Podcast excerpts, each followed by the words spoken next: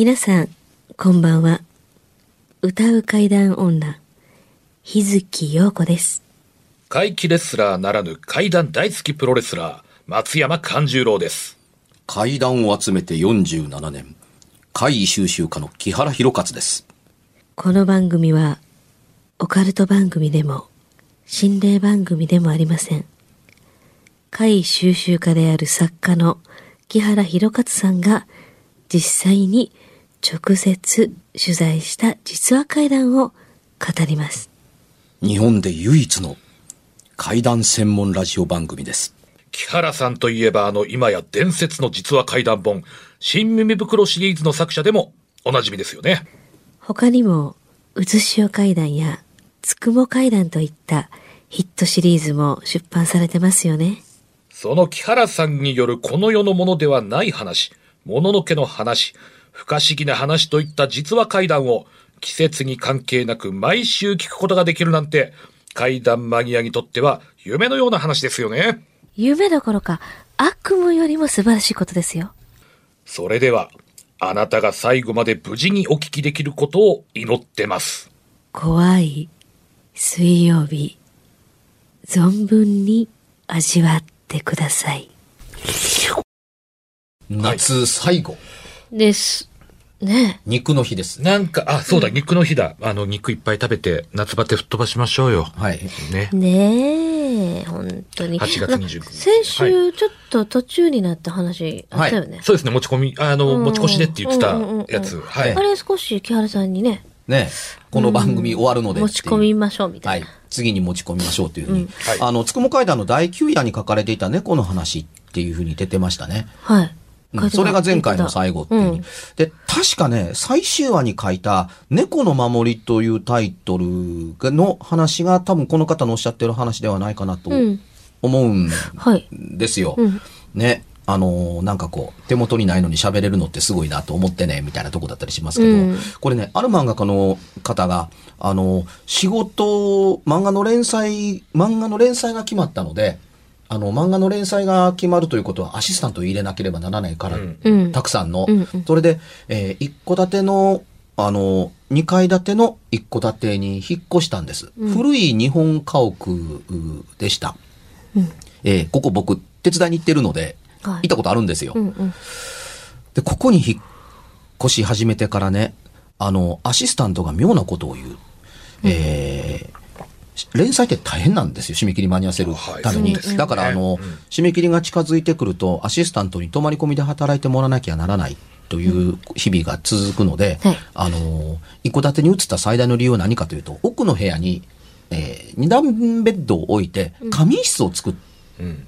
まあ、泊まり込みで交代で休めるようにしてたんです。はいその仮眠室のある部屋の、のまあ、これ普通の一戸建ての和室なので、あの、廊下に見える上が、あの、あの、襖の紙が貼ってあって、あ障子紙が貼ってあって、下ガラスが貼ってあるという昔の、あの、家だったりするんですけどね。うんうんうんで、その向こうに、えー、廊下があって、えー庭を、に、ん守るためにガラス戸がはめられてるという。で、ここで寝てると、そのガラス戸の向こうに、えー庭の上、庭に植えてある立派な一本の椿の木が見えたんですよ。その椿の下に、あのー茶色だったと思うんですけどもね、背広を着た男の人がうつむいて立ってるのが、あの、見えるっていうに。仮眠してる最中に見える。これは最初ね、あの、何かの見間違いだろうとみんな思うんです。はっと気がついてちゃんと見るといないからっていうふうに。うんところが、ある時にその、アシスタント同士が、こんなん見るんだよねって。俺も見たって。俺も見た。うん。い、いるよねっているよね。これがね、えー夜昼構わずその椿の下に男が立っているので、あの、アシスタントがつけた名前が、椿男って言うんですよ。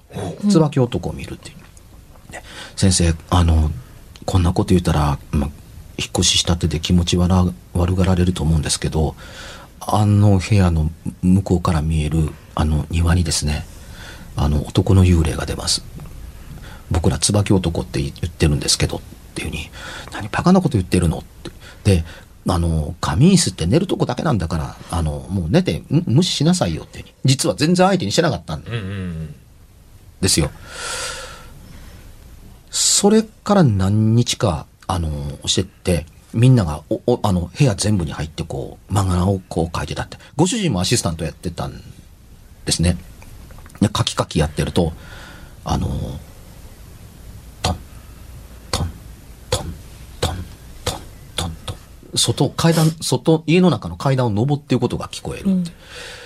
一階は台所だとか風呂だとかトイレが、あの、ある、あって、一つの部屋が仕事場。その仕事場の奥の離れが仮眠室。二階は全部、あのーこの漫画家さん夫婦のプライベートで誰も上がらないところだったりする。ので、みんなが書いているときに、仕事のフィニッシュややろうとしているときに、階段を登る音が聞こえたからみんなの手が止まります。あれ？って。で、互いに見ると、全員いるんですよ。先生もおるし、旦那もおるっていうに。しかもアシスタントもみんなおるから。え、誰が上がってんの？で先生も聞こえてるから、誰が上がってんの？先生、ドラムちゃいますかって。うわ、そうかもっていうので、みんな廊下の前に出て、先生らが上に上がってったら、誰もいない。誰もいなかったっていうに。ああ、じゃあ気のせいなんだっていうに。え、気のせいかこれ？本当に気のせいかってみんな思う思うぐらいそ。の場にいた全員が出たって全員が。ねで、また、あの、書いてると、ドン、ドン、ドン、ドン、ドンと2階に上がってることが聞こえるって。先生、これほんまに気のせいなんですかね？って。なんでこんなことアシスタントが言うかというと、自分たちが、まあ、くつろいでる時に先生たちが上に上がっていく時に階段を登っていくことと同じ音が、音なんですよ。僕らが聞いてる階段に上がっ、階段の上に上がっていく音、2階に上がっていく音とと同じ音ですよ。っていうふうに。それは登っていく、あのー二人になって、記憶がありますよ、音のって。確かに。で、仕事の追い込みの最中って、あの、誰か勝手に入ってきて気が散らないように鍵閉めてあるんです。だから外から絶対人は入ってきてないって。しかも聞く音が上がってばっかりで、確認に行っても確認に行っても誰もいないから、上がるばっかり。一方、あの、休憩で仮眠室に行ってもらったら、あの、寝ようと思って横になると、あの、男がいるって、えっと起き上がるといないってことが続く。これではね、気持ち悪がったアシスタントが辞めていくと先生気にするんですよ。で、この家、猫を3匹飼っていて、そうだ、猫は目に見えないものを、人間の見ないものを見るからっていうので、あの、猫に何とかしてもらえないかなと思うから、あの、廊下のところの、いわゆるその部屋を仕切る、あの、障子とガラスの入ってるのと、完全にガラス戸の、あの、入ってる、この間の廊下、渡り廊下に、座布団引いて、飲み物と食べ物を置いて、自分のところの、あの、可愛がってる猫に、お願い。あんた見張ってて。って言って座布団に置いたら、これがね、まるで自分の任務を分かっているかのごとく、そこから動かずに、ずーっと庭の方を見て座ってる。この猫がね、外を見かけてる間中、アシスタントは、それ以降、あの、椿の木のし木の下に男を見ることはなくなったんですよ。あ、これは、猫のご利益だと思う。で、あ、猫もすごく頭が良くて、アシスタントが全員出て、あの、要するにその、えー仮眠室が空になると、はい、これで僕の仕事終わりだよねって言わんばかりに、アシスタントの最後について出てくるんですよ。で、アシスタントが誰かが一人行くと、その猫がふっと起き上がって、あの、ずっと後ついていって、あの、トンとその、座布団の上に座る。頼んだ猫だけ。残りの二本、にに二人、あの、二人の猫、二二匹の猫は、まあ、我こと関せずというので、猫ってちょっとすごいのかもって。そのさなかね、あの、階段を登っていくことというのは、あんまり、あの、おお続くので、あのー気味が悪くなったから、これも猫に頼んでみようかなと。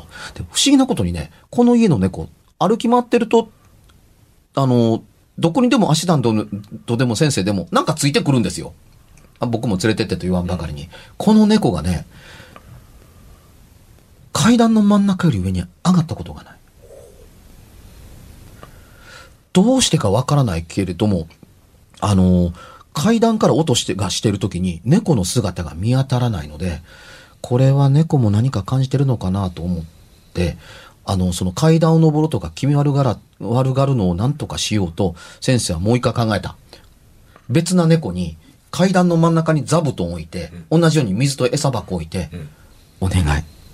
ここでずっと見張っててっていうふうに言って、その、ね、猫が分かったとばかりに座布団に座ったら、これがまた階段の音が聞こえなくなる。登る音が。へーこれはすごいっていうふうに。で、一度ね、あのーもう一匹の猫がいるんですけどね、もう一匹の猫、いっぺんね、あの、テストで、2階にそんなにみんな上がらないんだったらというので、抱っこして、あのーおお2階に上がった時があるんですよ。はい。ところがね、真ん、階段の真ん中まで、あの、行った途端に、にゃーんと絶叫を上げて、か、毛、体中の毛逆立てて、に、逃げてってっていうことがあったので、この猫はもう完全不参加で、あの、食べる時しか現れなくなるっていうなるほど。ことが起こるんです。うん。さて、原稿が上がって、やれやれ、これでお休み、ちょっと一旦一日休憩、お休みを取ってって、旦那も出かけてって、この人が、あの、一人で、あのいた時、隣の部屋は3部屋。階段登って右手が夫婦の寝室。で、左側はまだ引っ越しが片付けられていない2部屋があったんですけどね荷物がまだね、置きっぱなしそでう、段ボールが置きっぱなしの部屋だ。まだ段ボール完全に開ききてなかったんですよ。で、こう、で、仕事場で、あの、本を、あの、読んだり、ネームを書いたりしてたら、はい。トンと真上に、人がね、椅子の上から飛び降りたみたいな、トンという音が聞こえて、うん。ミシッみたいなような音が手帳から聞こえてきて、あ、誰か飛び降りたと思思っていると、タッタッタッタッタッタッタッタッタッタッ部屋の中歩き回るんですよ。で、うん歩き回るのが2部屋あるって言いましたよね。はい間に壁があるのに、うんタッタッタッタッタッタッって向こう行って帰ってくるんですって。あれ壁があるのに、と思って、たったたったたった2階に上がって調べに見たら、やっぱ歩いてる人なんかいないんですよ。たった今まで聞こえてきたのに、階段を登っていく間にいなくなったって。ゾクッと背中が寒くなって、え何これ？って下に降りて、上が気になりながらまたネネーム書いていると、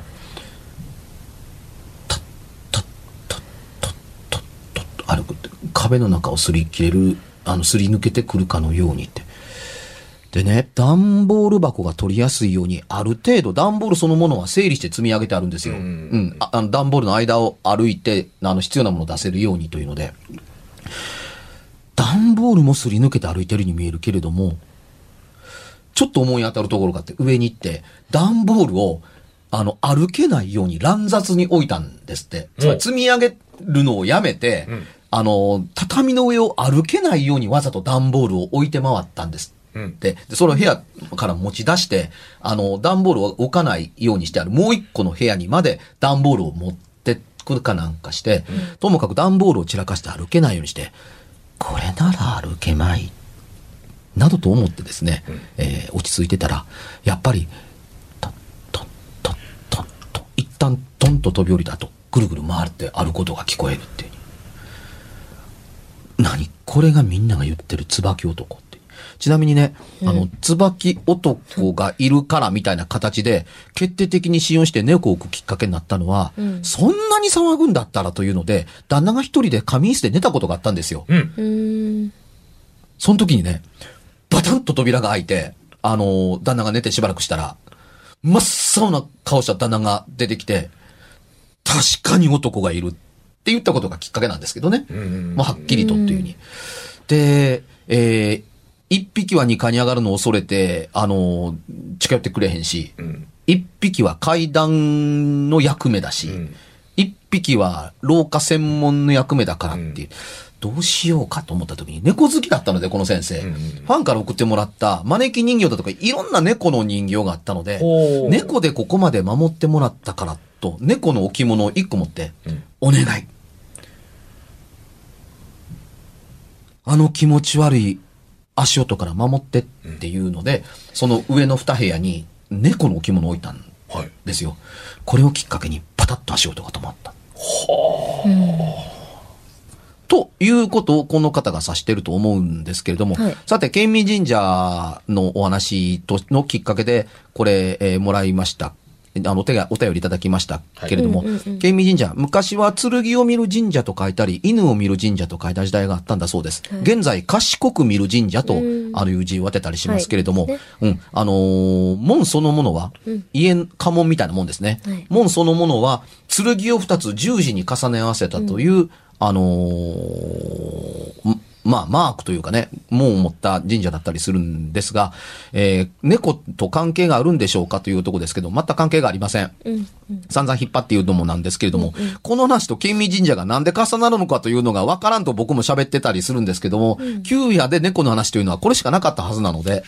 えーさて、あのー、県民神社、月物、県民神社様、月物を落とすということだったりするのと、あのーね、えー犬神を落とすということで知られている神社。犬神落ちるということは、あらゆる、あの、呪いと、お呪詛を落とすということを意味してたりはするんね、犬神様じゃなくて、犬神、月も落とすというそう、ことですね。付き物を落とすということだったりするんで、そうこっちすもんね。え、猫全く関係ない上に、うん。いや、ね、犬も全く関係がありません。うんうんうんあの呪詛の方ですので。うんそっちも落とすよぐらいのえで、まあごあのお買い求めになるときには現在2500円ですけども、送料をプラスしてください。うん。あのーこの番組で、えー送ってこられた方多かったりするんですけども、代金だけ送って、返送していただくお金を同封しない方が多数おらし、いらっしゃったので、これ、あの、神主さんが全部自腹でお返ししたんですよ。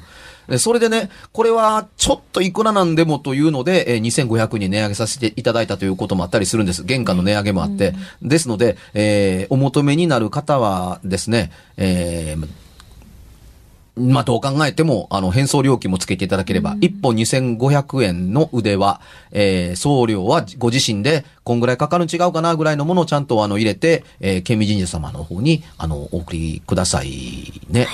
ですよね。えー効果絶大だったりします。最近、県民神社様からいただいたお数珠が、ことごとく、あの、砕け散った、飛び散ったというあの、問い合わせが随分来てですね、また40本取り寄せることになりました、うちでは。40本。うん。うちお金いただいてないので、あの、まあ、行ってこいなわけですよ。うんあの、40本分かける2500円を初保料としてお渡しして、送料うちが持ってます。まあうん。で、送ってきていただいたものを、あのー神様からのものですから、うんうんあの、上代載せたりしません。2600円にして渡すということはしません。うんうんそのまんま、あの、渡してたりするんですけども、つまり、全部売れて元に戻るんですが、送料分損みたいな。そんなことは皆様の安全に比べればどっちことはないんですけれども、何が言いたいかというと、これが毎回新耳のトークライブで全部なくなるんですが、うん。すいません。なぜか、マガ玉が割れました、突然切れましたというのが、あまりに立て続けに起こりすぎていて、うん、なんとどうしようかなとここまでしばらく思ってたんですけれども、あの、必死の問い合わせが多かったりするので、これまあなんとかしなきゃというので、あの、思い切って、えー、40本また取り寄せないか。5本か6本じゃ間に合わないんです。うん。うん、でもね、に2500円をね、えー、40本取り寄せるのってこちらもちょっと覚悟がいるので。ええちょっとなかなか皆様にも、あの、ご迷惑はおかけしているところなんですけれども、ちょっとここのところ、あのあまりにも多いってびっくりするぐらい多いんです、例年に比べて。うん。うん。でね、あの、とある人と話をしていたら、木原さん、こういうことじゃないですかね、と。なんか、あーと思うことを一言、一つだけ、ひ一人、一方だけ面白いことをおっしゃった方がいて、うん。どうして、あの、んなんか理由かなんか思い当たれたんですかっていうと、いえ、木原さんがね、腕輪が切れるという連絡をたくさんもらったという話を聞き始めた時って、平成が終わると発表された後ですから、あの、ここまでのものって平成の間を守るものであって、これから先は言語が変わるので、うん、あの、言語が変わるまでに、あの、もっと腕は持たれる方、切れるかもわかりませんねとおっしゃった方がいましたね。これ変わり目だからこんなこと起こってるのと違います？うん。などというふうに、あの、おっしゃっておられましたね。いやいや、あの、それに何の理由があるんだと言われると、ちょっと僕に説明は困るんですけれども、あのーね、偶然のタイミングでこんなことが立て続けに起こるもんですかねというと、こういう考え方をすれば偶然ではないのでは、ないんじゃないんですかというお答えをいただきましたみたいな。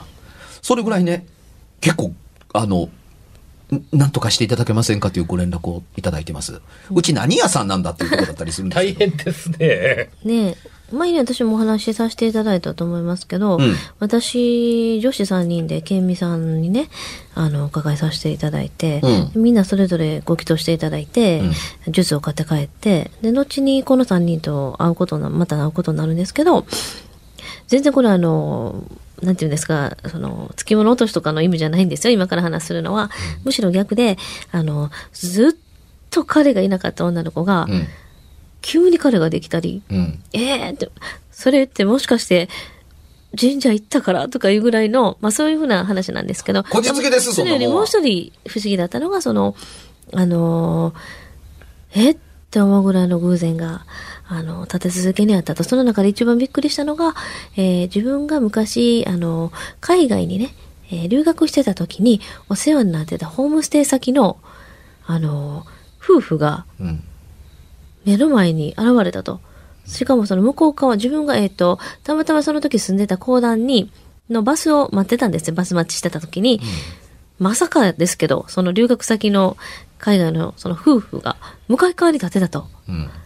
え、これちょっと見間違い、いくらなんでもね、やるなと思って、その時バス乗って、あのー帰って、で、次、また違う日に、同じ夫婦見たから、あまりにもびっくりして、で、あのーその夫婦に声かけたと。やうん。っぱりその夫婦だったと。うんもうありえない偶然があったと。うん。で、だから何があったんや？いや、だからさっき言ったように、自分が昔帰国、あの、ああ留学してた先の、あの、夫婦、ご夫婦お世話になったご夫婦が、まさかそんなとこで、しかも大阪の団地ですよ。うん。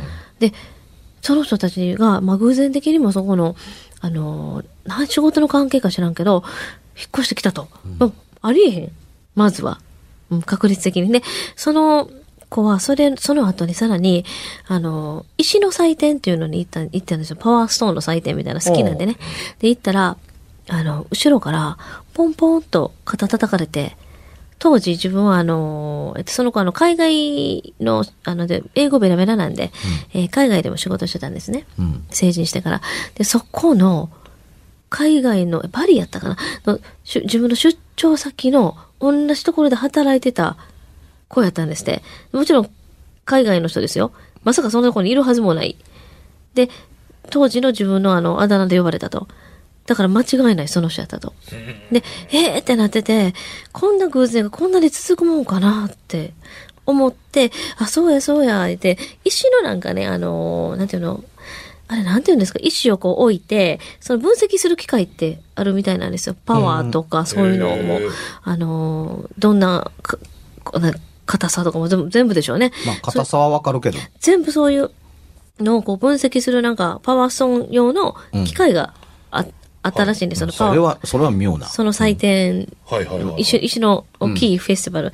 で、自分、そのお数珠をね、うんあの、これ見てもらえますかってうん言って。ケミ様の、まあ、腕輪を置いたら。そうです、そうです。置いてな、あどうぞって言ってやってもらったら、ブワーって、七色に光ったんですって。ええこの、あの、もう普通、この、あれですよ、もう。水晶ですか？ら水晶や全くの透明なんですけどねそうそうそう。バーって七色に光って、その、鑑定してるっていうか、その、機械のね、うんあの、担当してた人も、えー、この石何？何？みたいな。いや、これを神社で、普通にお方。そんなええ話なんで僕に教えてくれへんかったんや前に昔言いました。ほんで、言った言った言った多分。あの、あの、ラジオでは言ってないけど。うん。うん。で、いや、すごいなっていう話をしてた。あの、今ふっと思い出して。その分析した人、その石欲しがったでしょうね。その石って、あの、ケミ様のああ、。あちらの、うん石の人のね、うんあのーかもしれません。何これってなって、いや、これは水水晶って言って買いましたって言って、言ったらしい。うん。